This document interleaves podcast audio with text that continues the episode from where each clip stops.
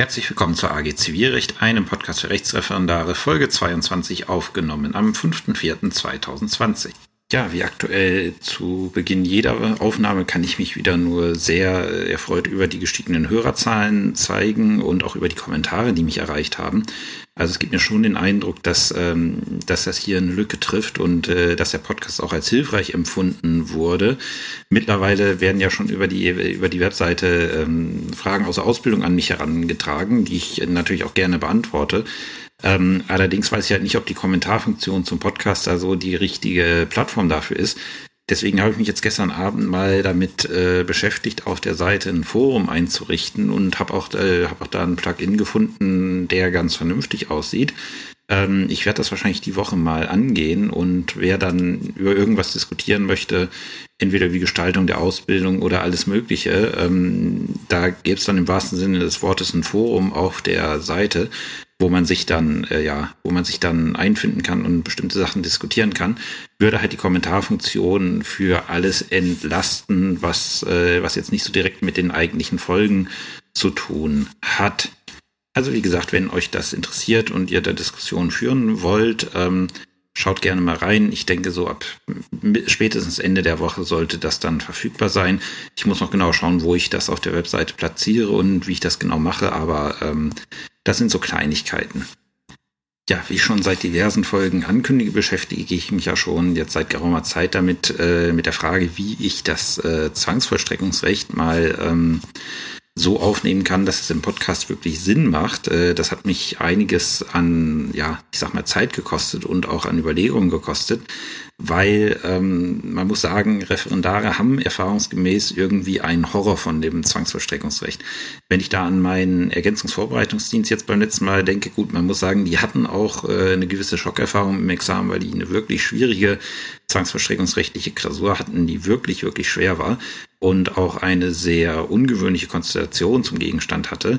Aber es ist halt so, tatsächlich Referendare, wenn sie mit Zwangsvollstreckungsrecht zu tun haben, sind äh, da nicht so gut drauf zu sprechen. Und ich habe dann mal, wie ich es halt immer hier mache, auf dem Podcast Ursachenforschung betrieben, bin mal in mich gegangen und habe gedacht, was macht das Zwangsvollstreckungsrecht eigentlich so schwer? Warum tun sich die Leute da teilweise so schwer mit?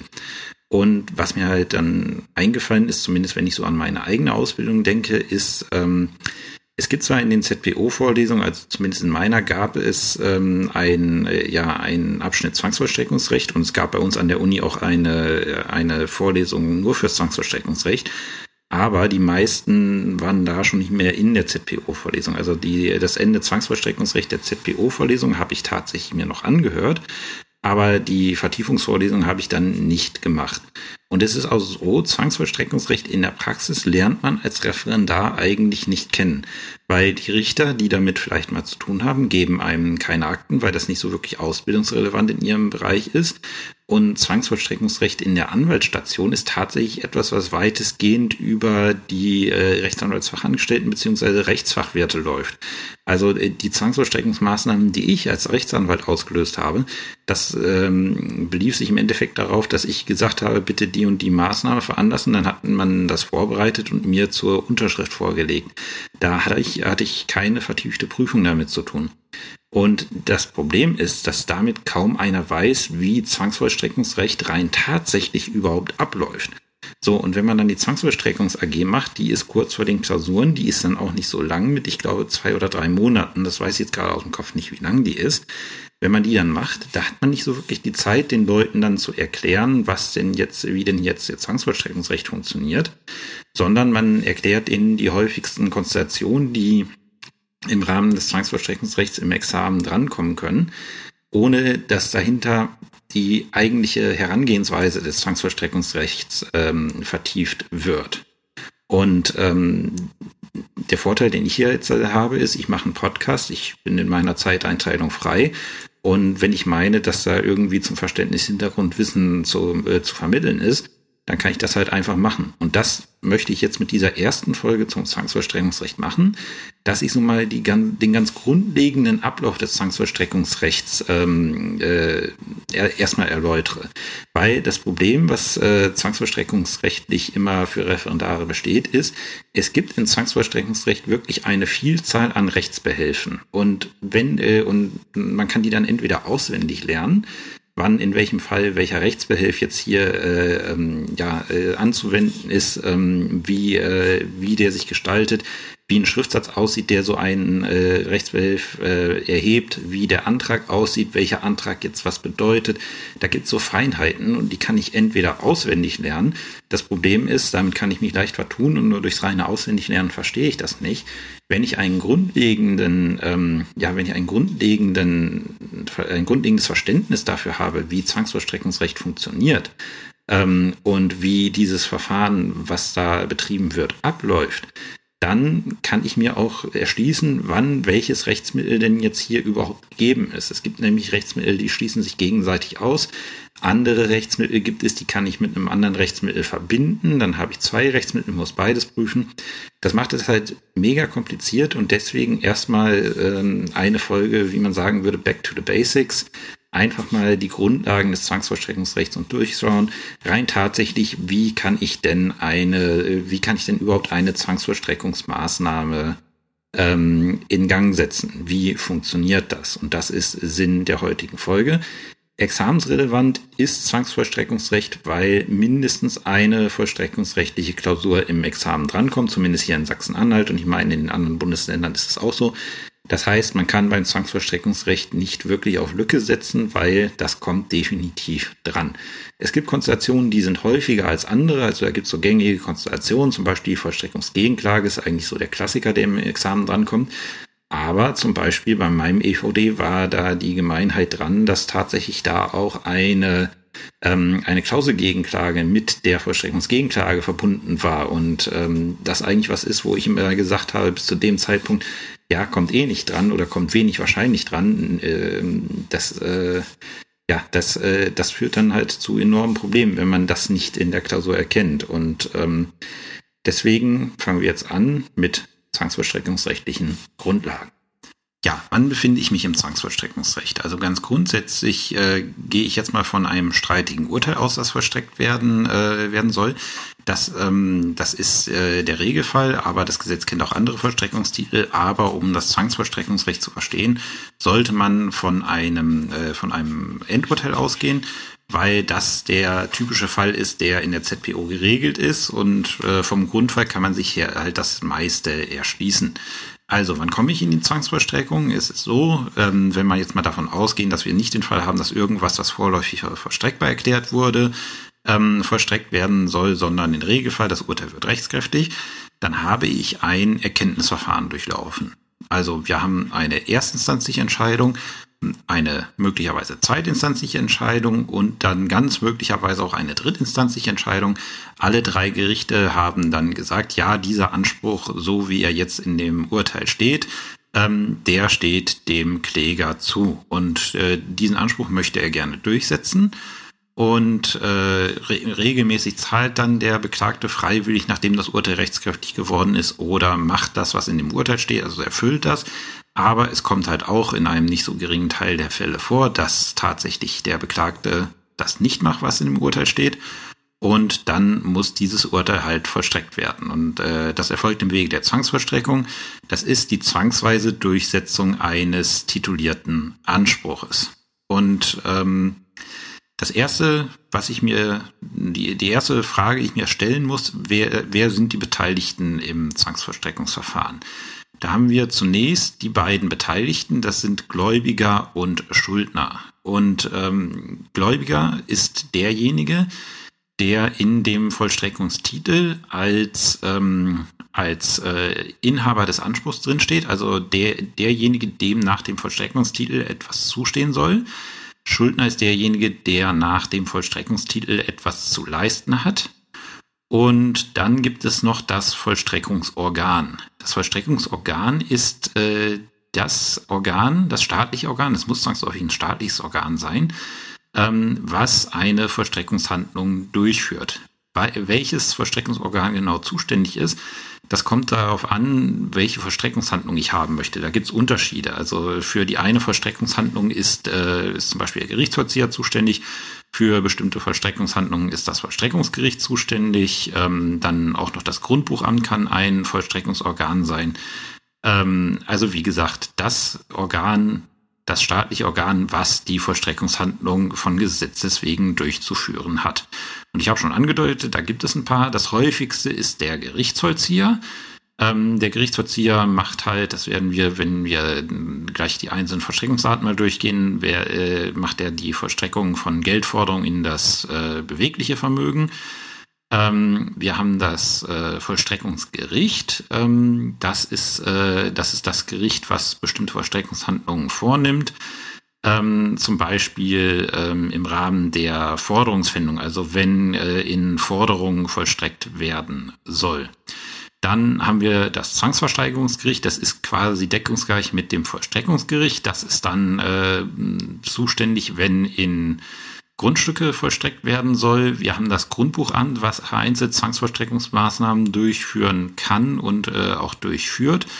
Ähm, teilweise tritt auch das Insolvenzgericht als äh, Vollstreckungsgericht auf, aber das ist äh, sehr eine sehr speziell, äh, spezielle Materie, die äh, man von Referendaren kaum erwartet, aber der Vollständigkeit halber gehört das dazu.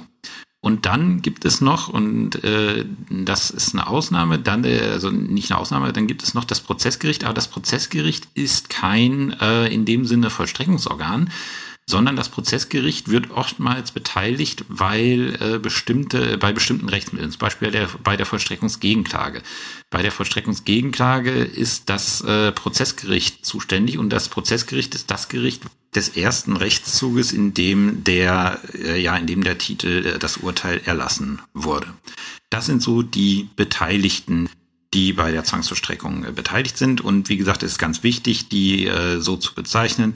Gläubiger und Schuldner, Vollstreckungsorgan und äh, wie gesagt Prozessgericht, wenn mal eine Entscheidung des Prozessgerichts nach der ZBO vorgesehen wird. Aber das Prozessgericht selber nimmt keine Vollstreckungshandlung vor, es entscheidet halt nur über bestimmte Rechtsbehelfe im Rahmen der Zwangsvollstreckung. Das sind so die Beteiligten. Und dann müssen wir jetzt wissen, wie gesagt, ich habe ja gesagt, dem, äh, dem Urteil, was wir als Vollstreckungstitel haben, ist ein jahrelanges, meistens jahrelanges Erkenntnisverfahren vorangegangen, in dem der Anspruch meistens von mehreren Gerichten geprüft und zugebilligt wurde. Ähm, und das bedeutet, diese Prüfung wollen wir im Zwangsvollstreckungsrecht nicht mehr haben. Wir wollen im Zwangsvollstreckungsverfahren nicht nochmal, nicht nochmal klären müssen, ob jetzt dieser titulierte Anspruch, wie er da im Titel steht, auch tatsächlich besteht oder nicht. Das ist entschieden worden und daran sind die Vollstreckungsorgane gebunden. Das bedeutet, wir, äh, das, ähm, das Zwangsvollstreckungsrecht ist dementsprechend auf eine schnelle Erledigung zugeschnitten, anders als es äh, das Erkenntnisverfahren ist. Das Erkenntnisverfahren braucht lange. Im Zwangsvollstreckungsrecht soll es tatsächlich schnell gehen.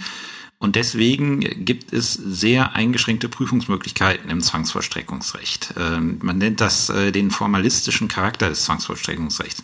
Das Einzige, was regelmäßig im Zwangsvollstreckungsrecht äh, geprüft wird von den Vollstreckungsorganen, ist tatsächlich, ob die allgemeinen äh, Vollstreckungsvoraussetzungen vorliegen. Welche das sind, kommen wir im nächsten Kapitel dazu. Ähm, wie gesagt, das macht auch Sinn, weil wenn wir mal überlegen, jeder von euch hat, denke ich, schon eine Erfahrung im Zivilprozess gemacht und weiß, wie lange sich so ein Zivilprozess ziehen kann. Ähm, wenn wir mal überlegen, wie lange so ein Erkenntnisverfahren dauern kann, bis darüber mal entschieden wurde und wie viele Juristen da drüber schauen, bis dann mal gesagt wurde, ja, dieser Anspruch besteht, ähm, dann kann es nicht Sinn und Zweck der Zwangsvollstreckung sein, da jetzt irgendwie nochmal anzufangen aufzurollen, sondern das muss dann einfach hingenommen werden, was da steht. Das verstehen die meisten Schuldner nicht, die dann bei mir am Amtsgericht, ich bin Vollstreckungsrichter bei uns in Aschersleben und habe halt regelmäßig mit äh, Schuldnern zu tun, ähm, die dann sagen, ja, das habe ich aber doch bezahlt, die Forderung, dann sage ich immer, ja, sorry, interessiert mich nicht. Ich habe hier einen Vollstreckungstitel, da steht, steht drin, ihr habt das zu bezahlen und mehr interessiert mich nicht. Ähm, das ist halt einfach dieser, äh, dieser Regelung geschuldet. Wir wollen im Erkenntnisverfahren alles klären und das wollen wir nicht nochmal im Rahmen der Zwangsvollstreckung äh, Vollstreckung machen. Deswegen formalistischer Charakter des Zwangsvollstreckungsrechts. So. Wir stellen uns jetzt vor, wir haben als Kläger ein klagestattgebendes Urteil ähm, erstritten, wonach der Beklagte verpflichtet ist, uns 6000 Euro zu zahlen und der macht das jetzt einfach nicht. Und wir wollen das jetzt mit Zwang durchsetzen. Und das, sind, äh, das ist so der Ausgangspunkt ähm, für die Überlegungen, für die Erklärung, wie ich euch jetzt den Ablauf des Zwangsvollstreckungsverfahrens äh, erkläre.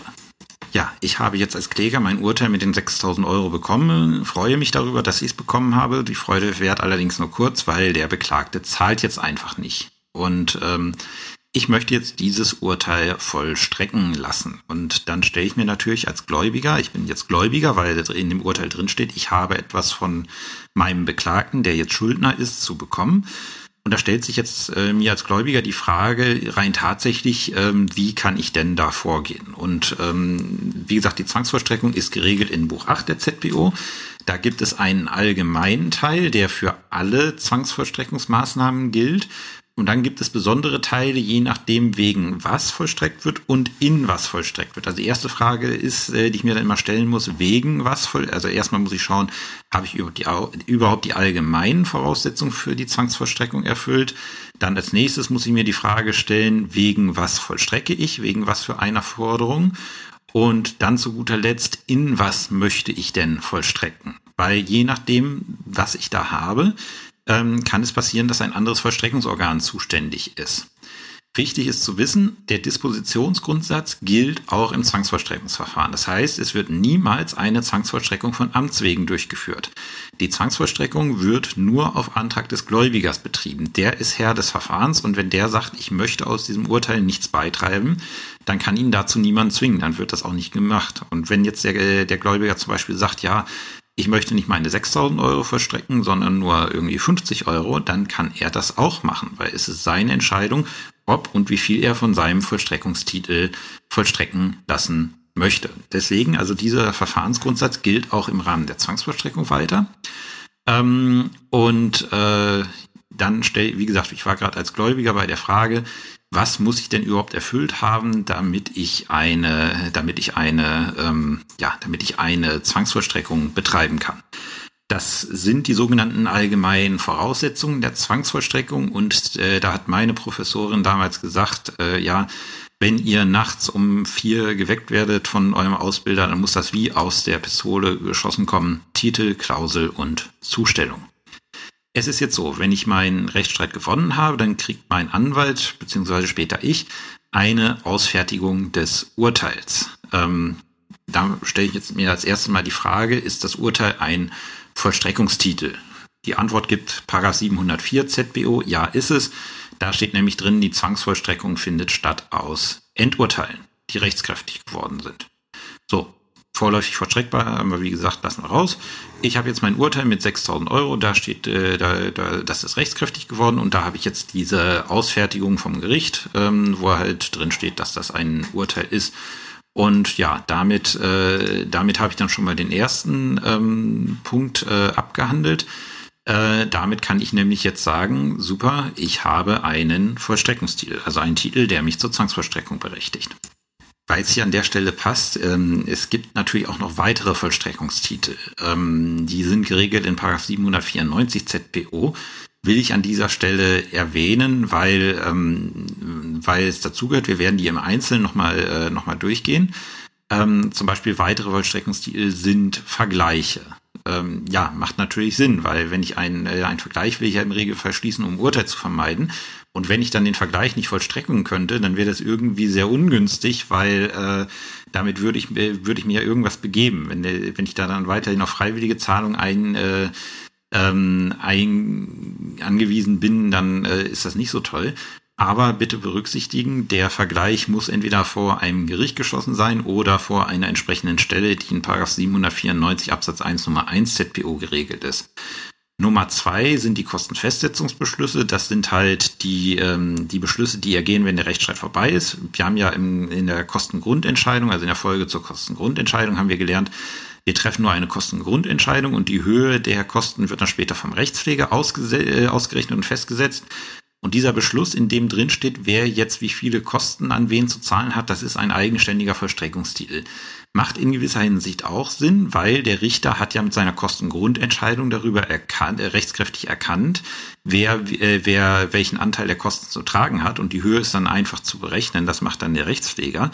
Und es wäre irgendwie irrsinnig, wenn man dann diese Kosten jetzt nochmal in einem gesonderten Rechtsstreit einklagen müsste, obwohl schon eine richterliche Entscheidung in der Welt ist äh, nur weil der Richter es noch nicht betragsmäßig beziffert hat. Das ist, ähm, das ist so ein, äh, ja, das ist etwas äh, irrsinnig.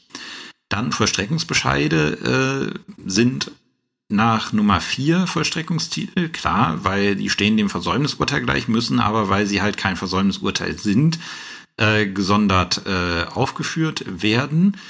Ähm, Notarielle Urkunden, wenn man sich darin der sofortigen Zwangsvollstreckung unterwirft, sind auch notarielle Urkunden. Das ist in der Praxis gar nicht mal so selten und für Referendare auch gar nicht mal so selten, dass die vorkommen. Ähm, sind das Vollstreckungstitel. Nummer fünf, wie gesagt, für euch ganz, ganz wichtig. Es gibt unheimlich viele Klausuren, in denen notarielle Urkunden als Vollstreckungstitel herangezogen werden.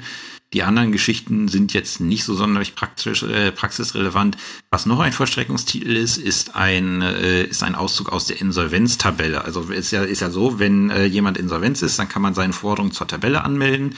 Im Regelfall ist es so, dass man dann irgendwann einen Teil der Forderung als Quote gezahlt bekommt, wie ich zum Beispiel gerade bei meinem Stromanbieter. Da habe ich jetzt zu Anfang des Jahres mal ähm, eine Forderung angemeldet, weil der Pleite gemacht hat. Ähm, und äh, Passiert aber oftmals, dass diese Insolvenzverfahren nicht zu Ende geführt werden, weil der Schuldner irgendwie sich nicht richtig verhält und das Verfahren dann, ähm, ich sag's jetzt mal laienhaft gesprochen, abgebrochen wird. Und dann ist aber schon mal durch ein Gericht beschieden worden, ja, dieser Anspruch steht dir zu und dann kann ich tatsächlich aus der Insolvenztabelle als äh, Titel vollstrecken. Das ist äh, ein Vollstreckungstitel, der gerne mal in der mündlichen Prüfung abgefragt wird.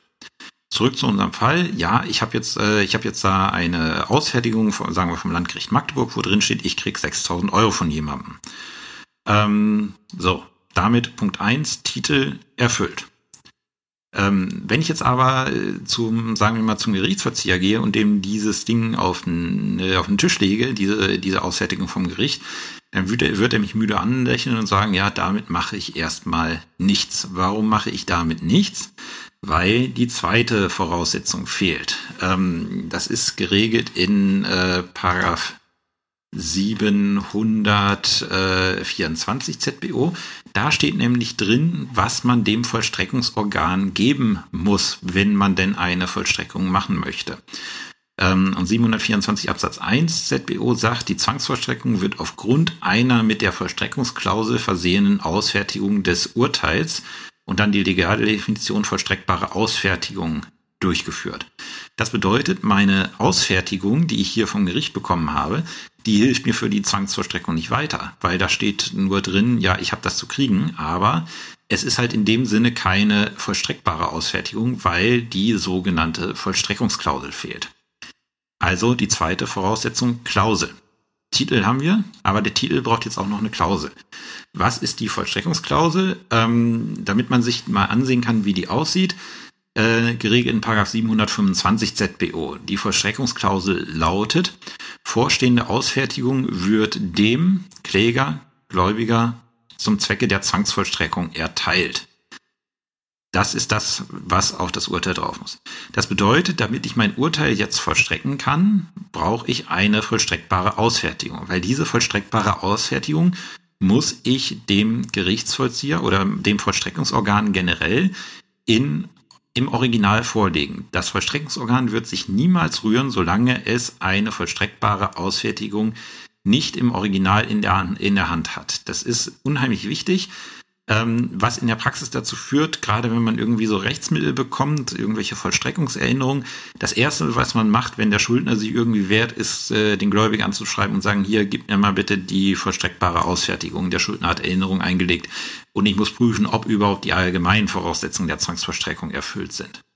So, was mache ich also? Ich habe meine Ausfertigung und gehe damit zu der Geschäftsstelle des Prozessgerichts, also des Gerichts des ersten Rechtszuges, ähm, was, äh, was das Urteil erlassen hat. Ähm, wie gesagt, wir hatten Landgericht Magdeburg gewählt, was das Urteil erlassen hat. Das ist rechtskräftig geworden, also gehe ich zum Landgericht Magdeburg. man muss dazu sagen, ich stelle das jetzt sehr verkürzt da in dieser Einführungsphase. Bei der Vollstreckungsklausel gibt es sehr viel, was man dazu sagen kann. Das weiß ich. Also diejenigen, die schon Zwangsvollstreckungsrecht gemacht haben, die, äh, die wissen, dass da noch eine ganze Menge kommt. Aber das kommt in, äh, in späteren Folgen, weil ich halt, wie gesagt, den grundlegenden Ablauf erstmal äh, erstmal klarstellen möchte. So, also ich gehe zu meinem Vollstreckungsgericht, sage, ich möchte eine vollstreckbare Ausfertigung dieses Urteils haben. Dann gebe ich dem, äh, dem Urkundsbeamten der Geschäftsstelle dieses Urteil und der setzt, äh, der setzt dann den Stempel darauf ähm, mit dem Wortlaut, wie ich ihn eben in 725 ZPO vorgelesen habe.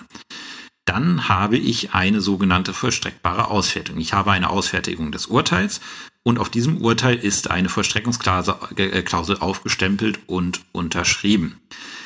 Sinn und Zweck der Vollstreckungsklausel ist, dass das, äh, dass das Prozessgericht damit noch einmal bestätigt, dass dieses, äh, dass dieses Urteil, so wie es ausgefertigt ist, vollstreckungsfähig ist, dass es vollstreckt werden darf.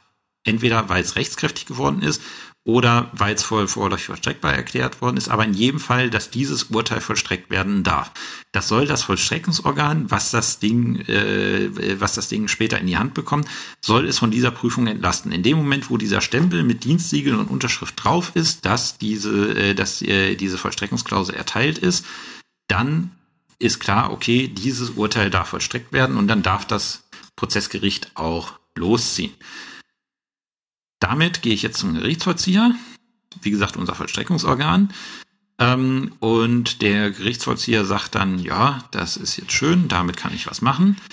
Ähm, jetzt habe ich auch noch von der dritten Voraussetzung gesprochen, die Zustellung. Ähm, das ist äh, geregelt in 750 Absatz 1 ZBO und in der Praxis kein Problem, weil die Norm sagt, die Zwangsvollstreckung darf nur beginnen, wenn die Person für und gegen die sie stattfinden soll, in dem Urteil äh, namentlich bezeichnet sind. Das ist klar, die, äh, der, der Titelschuldner muss sich aus dem Urteil ergeben und das Urteil bereits zugestellt ist oder gleichzeitig zugestellt wird. Also entweder ist das Urteil schon zugestellt und ich habe da den Nachweis für oder ich muss den Gerichtsvollzieher nochmal beauftragen, die äh, äh, vollstreckbare Ausfertigung zuzustellen.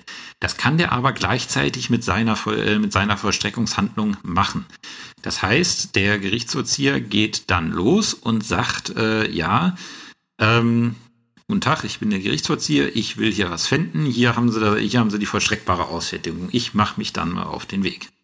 Ähm, so kann das tatsächlich in der Praxis ablaufen. Das heißt, die Zustellung ist selten das geringste Problem, weil die kann das Vollstreckungsorgan auch zusammen mit seiner Vollstreckungshandlung bewirken. Das sind die allgemeinen Voraussetzungen der Zwangsvollstreckung. Titelklausel Zustellung.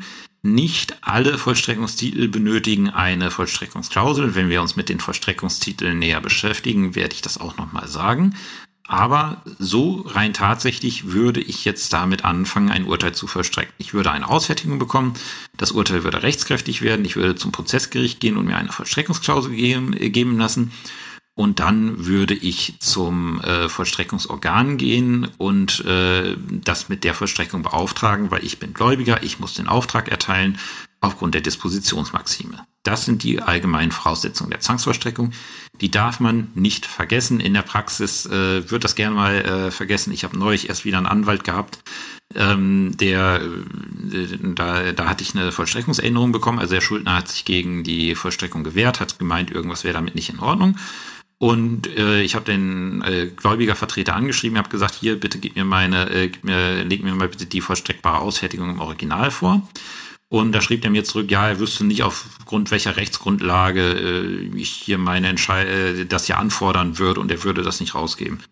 Ich so, äh, Freund, ich muss die allgemeinen Voraussetzungen der Zwangsvollstreckung prüfen.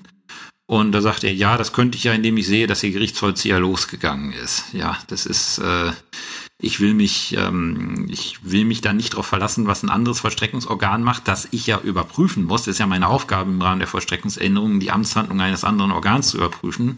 Dafür bin ich ja Richter. Äh, und äh, ja, das, äh, da will ich mich nicht darauf verlassen, dass der Gerichtsvollzieher vielleicht mal das Ding hat vorliegen lassen. Das möchte ich selber sehen, dass das existiert. Und dann habe ich halt die Vollstreckungsmaßnahme aufgehoben, weil der Gläubiger nicht nachgewiesen hat, dass die Voraussetzungen der Zwangsvollstreckung erfüllt sind.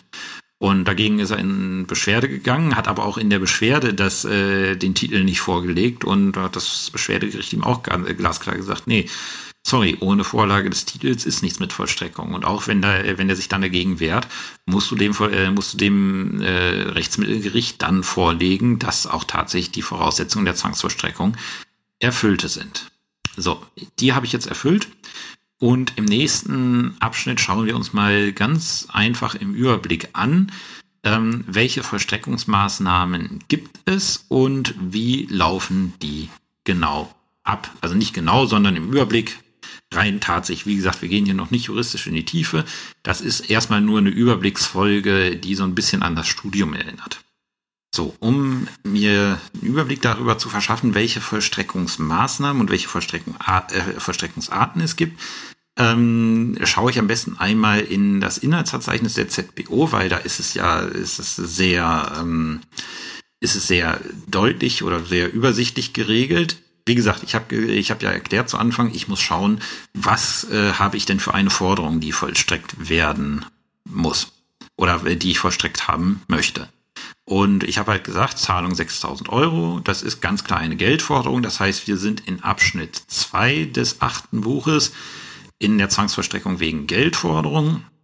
Und da gibt es wieder einen allgemeinen Teil. Und wie das immer mit dem allgemeinen Teil so ist, gilt der für alle ähm, Zwangsvollstreckungsmaßnahmen wegen Geldforderung. Ähm, und dann kann ich weiterschauen. Im Titel 2 ist da ist geregelt, dass ich wegen Geldforderung in das bewegliche Vermögen des Schuldners äh, vollstrecken kann. Das sind so die Sachen, die er bei sich hat, so die Geldwerte, die er bei sich hat. Ähm, dann kann ich in körperliche Sachen vollstrecken. Also das sind Sachen, die dem Schuldner gehören. Ähm, in die kann ich vollstrecken und äh, wegen Geldforderungen kann ich auch in andere, in Geldforderungen oder andere Vermögensgegenstände ähm, vollstrecken. So, welche, ähm, äh, welches Vollstreckungsorgan ist dafür zuständig? Für die körperlichen Sachen, das ist Untertitel 2, ist der Gerichtsvollzieher zuständig. Das ist so der, das große Feld, wo der Gerichtsvollzieher seine Wirkung entfaltet. Ähm, der kriegt eine, das läuft dann so ab, ich gebe dem die vollstreckbare Aussättigung, sage, ich äh, beauftrage dich damit gegen den und den zu vollstrecken, ich möchte, ich möchte da Sachen finden.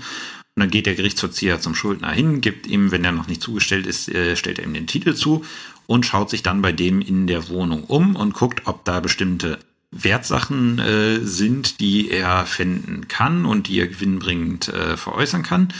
Und äh, wenn er da sowas findet, dann, ähm, dann bringt er da ein sogenanntes Pfandsiegel an und mit der Anbringung des Pfandsiegels entsteht ein sogenanntes Pfandrecht an dem äh, an dem Gegenstand, der den, äh, das den Gerichtsvollzieher bzw. den Gläubiger berechtigt, diese Pfandstücke abholen und versteigern zu lassen und der Versteigerungserlös wird dann nach Abzug der entsprechenden Kosten für die Zwangsvollstreckung an den Gläubiger ausgekehrt. Das ist der generelle Ablauf der, Zwangsvoll äh, der Zwangsvollstreckung in körperliche Sachen, dass der Gerichtsvollzieher losgeht, sich umschaut, ist da was Wertvolles und wenn da was Wertvolles ist, entweder es gleich mitnimmt oder ein Pfandsiegel draufhaut und äh, es dann später abtransportieren lässt und anschließend wird das Ganze dann versteigert.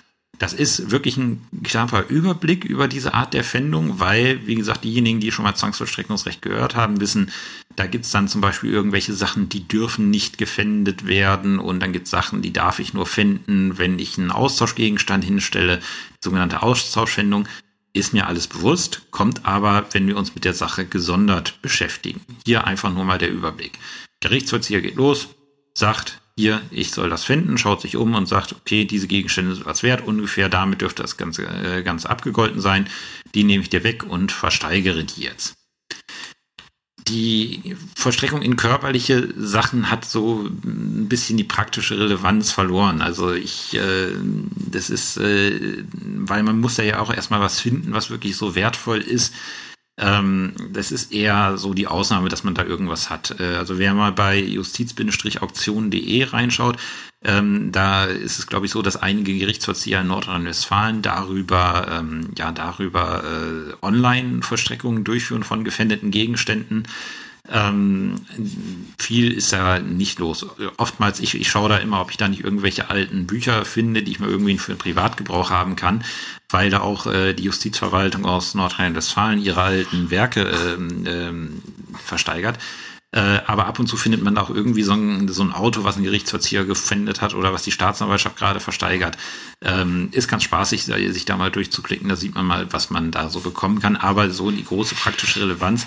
Also die, die, die Fändung, die wird regelmäßig gemacht, um zu schauen, ob er was hat. Aber dass die mal zum Erfolg führt, das ist äußerst selten. Eher ist es, äh, äh verbindet man das damit, dass man von dem Schuldner dann wissen möchte, über die Abgabe der sogenannten Vermögensauskunft. Ähm, wo hast du denn noch Vermögen, dass man daraus zugreifen kann? Wenn ich dann in Untertitel 3 gehe, das ist die Vollstreckung in Forderungen und andere Vermögensrechte, ähm, das ist dann schon praktisch äh, recht relevant, nämlich da geht es darum, okay, ich habe ich hab von dem Schuldner eine Geldzahlung zu kriegen. Ähm, und es ist ja so, wir haben im Regelfall alle Forderungen gegen irgendwen. Jeder, der in einem Arbeitsverhältnis steht, hat eine Forderung gegen seinen Arbeitgeber auf Zahlung von Lohn.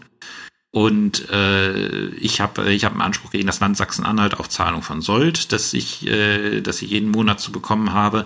Ähm, ich habe natürlich auch ein Girokonto, wo Geld drauf liegt und da habe ich gegen meine Bank einen Anspruch darauf, dass mir dieses äh, Geld ausbezahlt wird, wenn ich das möchte. Ähm, das sind so Sachen, die der Schuldner ja hat. Der hat ja selber Forderungen gegen irgendwen. Und wenn es auch nur gegen das Jobcenter für ALG 2 ist. Aber jeder Schuldner hat auch Forderungen gegen Dritte.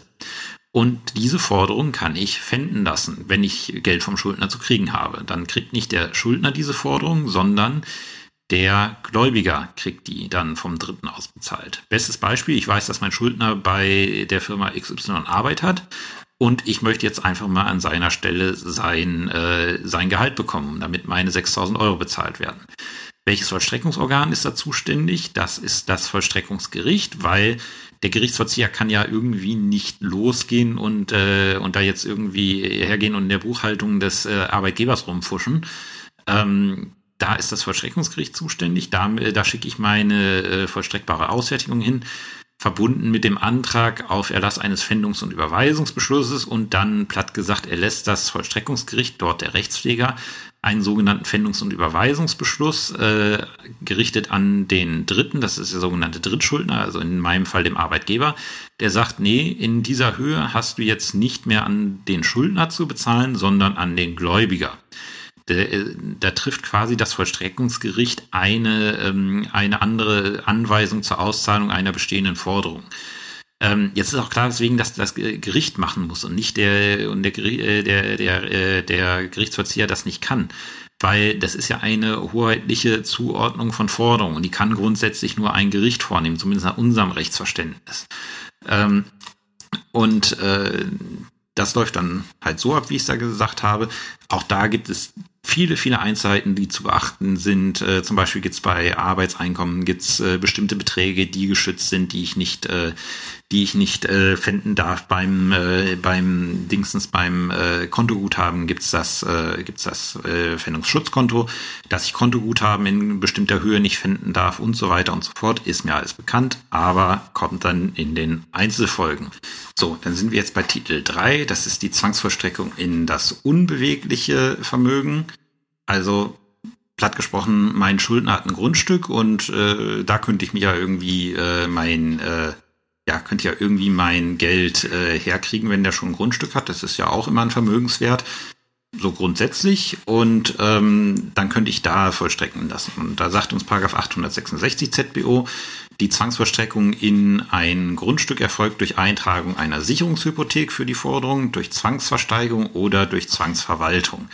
Was ist der Unterschied? Zwangsversteigerung und Zwangsverwaltung sind halt äh, Voll, äh, äh, Vollstreckungsmaßnahmen, die vom Versteigerungsgericht getroffen werden auf Antrag.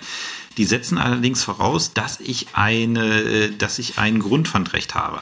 Also eine Grundschuld und oder und oder eine Hypothek. Dann kann ich auf meinen Antrag entweder die Zwangsversteigerung oder die Zwangsverwaltung anordnen. Zwangsversteigerung ist, das Grundstück wird versteigert an den Meistbietenden durch das Versteigerungsgericht. Das ist ein sehr kompliziertes Verfahren, geregelt im ZVG. Ähm, und äh, dann kriege ich aus dem Versteigerungserlös, nachdem die Kosten für die Versteigerung bezahlt sind, kriege ich dann mein Geld. Ist ein sehr langwieriges Verfahren und äh, sehr aufwendig. Äh, Zwangsverwaltung ist jetzt so, jetzt stellen wir uns vor, ich habe einen, äh, hab einen Schuldner, der hat ein Mietshaus, was auch vermietet ist. und äh, ich habe jetzt nicht so eine ganz, ganz enorme Forderung, dann kann ich einen sogenannten Zwang, äh, kann ich das Grundstück unter Zwangsverwaltung stellen lassen. Das heißt, da wird dann das Grundstück von einem vom Gericht bestellt, äh, durch einen vom Gericht bestellten Zwangsverwalter in, an, äh, in Beschlag genommen. Ähm, und der wird dann dafür sorgen, dass ich aus dem Grundstück, also aus den Mieteinnahmen, die dort generiert werden, dann meine Befriedigung irgendwann bekomme. Jetzt, wie gesagt, ich habe meinen Titel über 6000 Euro, da habe ich aber noch keine Hypothek dran. Und dann äh, muss ich eine Sicherungshypothek für meine Forderung eintragen lassen. Das regelt Paragraph 867 ZBO. Und da gehe ich dann mit meiner vollstreckbaren Ausfertigung zum Grundbuchamt und sage hier, das und das Grundstück, der und der ist mein Schuldner, trag da bitte eine Zwangshypothek äh, ein oder eine Sicherungshypothek.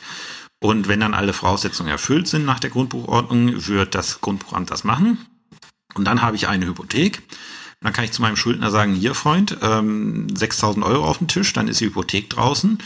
Ähm, ansonsten mache ich halt weiter und lasse dann zum Beispiel aus dieser Hypothek die Zwangsversteigerung oder die Zwangsverwaltung betreiben.